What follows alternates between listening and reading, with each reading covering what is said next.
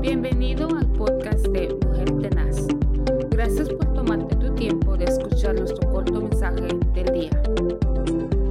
Qué bendición poder saludarle a través de estos medios. Quien les habla es el pastor Moisés Zelaya del Centro Cristiano Vida Abundante, quien semana tras semana eh, estamos aquí para llevarle una palabra a usted que le pueda ayudar en su vida espiritual, a motivarle. Y estamos aquí en la ciudad de Houston, al norte de la ciudad de Houston, por si un día usted gusta visitarnos, eh, cruza aquí por la ciudad. Estamos en la parte norte de Houston, pero si un día usted cruza por la ciudad y anda de paseo por esta ciudad, este, eh, nosotros estamos con los brazos abiertos para poder recibirle a usted y a su familia. En este momento eh, quisiera empezar una serie sobre acontecimientos finales. Creo que estamos en momentos tan cruciales que es importante para todo ser humano el saber o el darse cuenta que todo lo que está pasando en el mundo es exactamente cumplimientos de la palabra de Dios. Y hay un pasaje donde quisiera en esta tarde empezar esta serie sobre acontecimientos finales y es lo que Pablo le escribe a los hermanos de Tesalónica en su primera carta en el capítulo 4 versículo 14 al 17. Dice la palabra del Señor, porque si creemos que Jesús murió y resucitó, así también Dios traerá con Jesús a los que durmieron en él, por lo cual os decimos esto en palabra del Señor, que nosotros que vivimos, que habremos quedado hasta la venida del Señor, no precederemos a los que durmieron. Queremos empezar esta serie de acontecimientos finales en estos primeros versículos, ya que la lectura cruzará hasta los versículos 17 y 18. Pero me gustaría eh, que diésemos un vistazo eh, no tan profundo, pero que nos que, que, que, veamos lo que estaba sucediendo en Tesalónica y por qué razón se escribió esta carta a los hermanos de Tesalónica. El apóstol Pablo fundó esta iglesia después de haber sido encarcelado en la ciudad de Filipo. El apóstol Pablo eh, tuvo una serie de dificultades, oposiciones por eh, algunas personas, por las autoridades en estos lugares, total que él tuvo que salir de Tesalónica porque lo buscaban a él para matarle a causa del mensaje que estaba predicando. Entonces él sale de Tesalónica, pero deja a la iglesia de Tesalónica ya formada.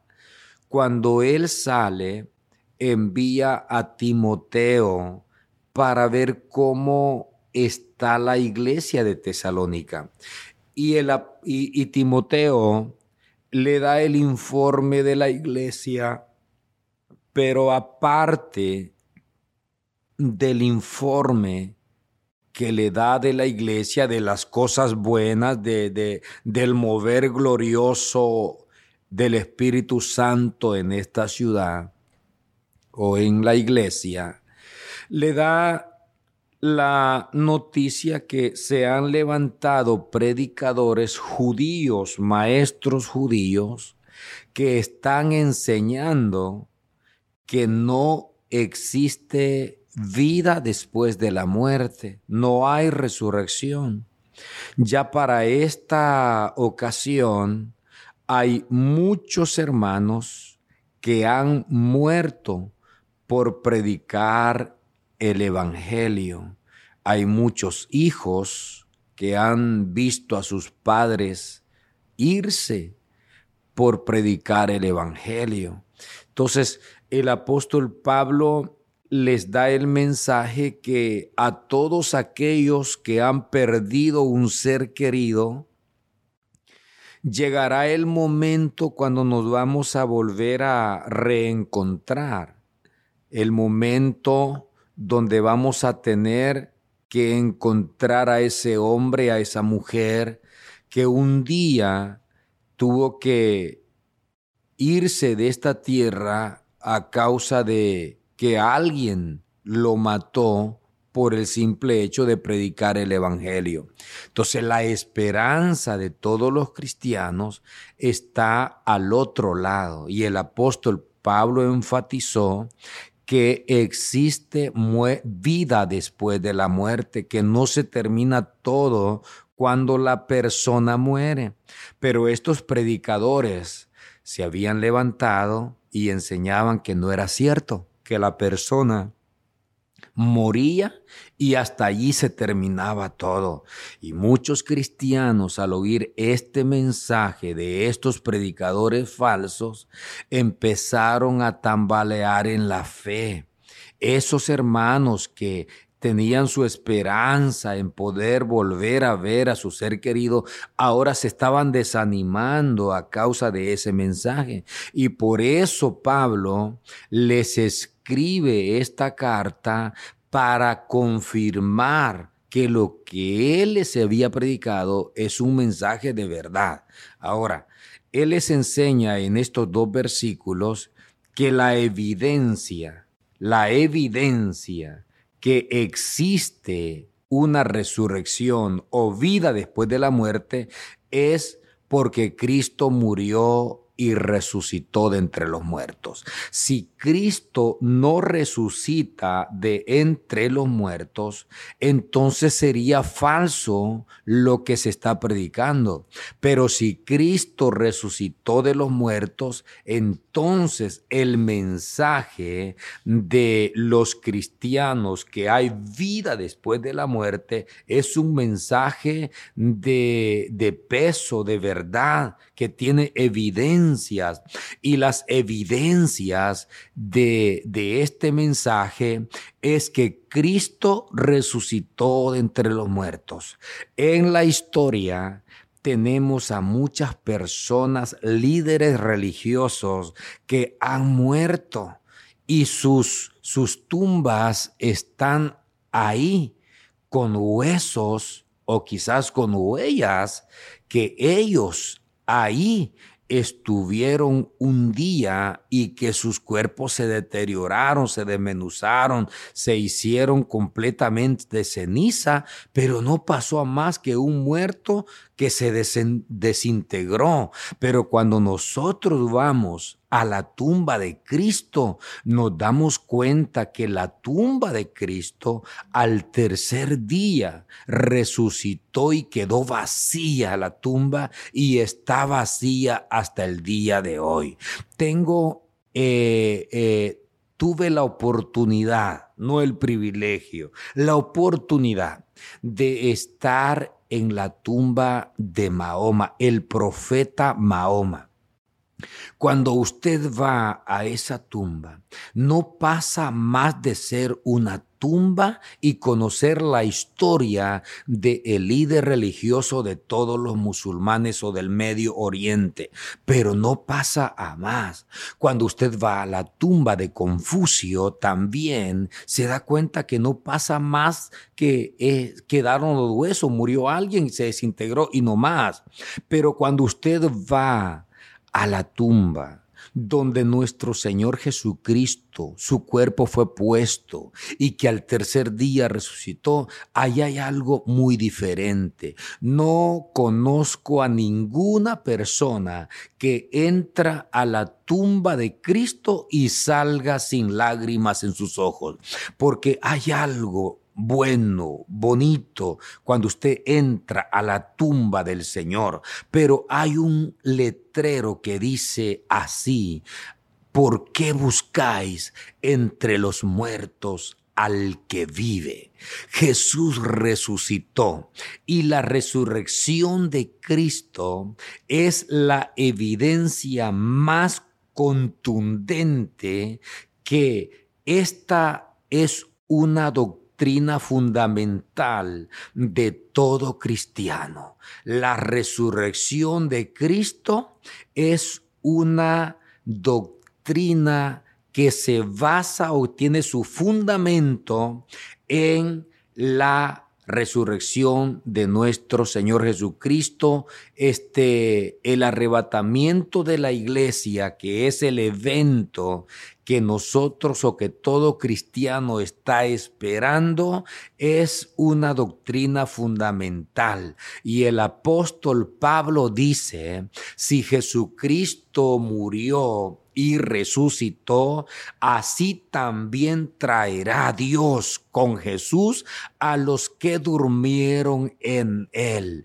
Quizás usted sea alguien que en la historia ha despedido a más de algún ser querido a quien usted amaba, a quien usted eh, le tenía tanto aprecio, pero se le fue. El arrebatamiento de la iglesia es la esperanza para volver a encontrarnos con esa persona que un día estuvo al lado nuestro, pero que hoy está al lado del Señor. El arrebatamiento de la iglesia y el apóstol Pablo le dice a los hermanos de Tesalónica, es la esperanza que cada cristiano en medio de la prueba, en medio de la persecución, debe de tener bien arraigado en su corazón. Porque mientras vivamos en esta tierra, vamos a tener dificultades, vamos a tener que llorar, vamos a pasar cuantas vergüenzas y acosos en esta vida. Pero si su corazón está puesto en Jesús, le puedo garantizar que muy pronto sucederá que la, la, trompeta suena y se terminan esos momentos de angustia para poder entrar en esa vida gloriosa que todo cristiano debe de estar anhelando a cada momento. Entonces, lo primero que debemos de aprender en estos pasajes tocante a la doctrina del arrebatamiento de la iglesia es que este es el fundamento de todo cristiano. Y el apóstol Pablo dice, porque si creemos que Jesús murió y resucitó, así también Dios traerá con Jesús a los que durmieron en él. El mensaje de los primeros cristianos fue la resurrección de Cristo. La iglesia primitiva abrazó esta doctrina al grado de no interesarles morir por esta causa. Filipenses 1:21 dice, porque para mí el vivir es Cristo y el morir es ganancia. A usted, a usted que ya tiene días, años, meses de estar en este camino, a usted que está pasando momentos de angustia y de desesperación, le tengo buenas noticias. Muy pronto terminará todo esto porque el Señor viene a levantar a su iglesia y la Biblia dice, y así estaremos con el Señor. Pero también si usted es una persona que no ha conocido al Señor, eh, que por A o por B motivos eh, se ha tenido que retirar del Señor, hoy es la oportunidad de poder regresar, porque la trompeta suene y cuando suene la trompeta no existirá más oportunidad para poder hacer el cambio o para poder estar con el Señor y disfrutar de sus bendiciones. Así que si usted es una persona que no le ha conocido, esta es la oportunidad, pero si usted ya le conoció y está pasando dificultades, eh, este es el momento de afianzarse, es el momento de levantar nuestra frente en alto, pero no de retroceder, porque el tiempo, el día y la hora, nadie sabe, ni aun los ángeles. Quiero orar por usted que quiere entregarle su vida al Señor, pero también por usted que está pasando una dificultad en este momento. Padre, mira a ese hombre, esa mujer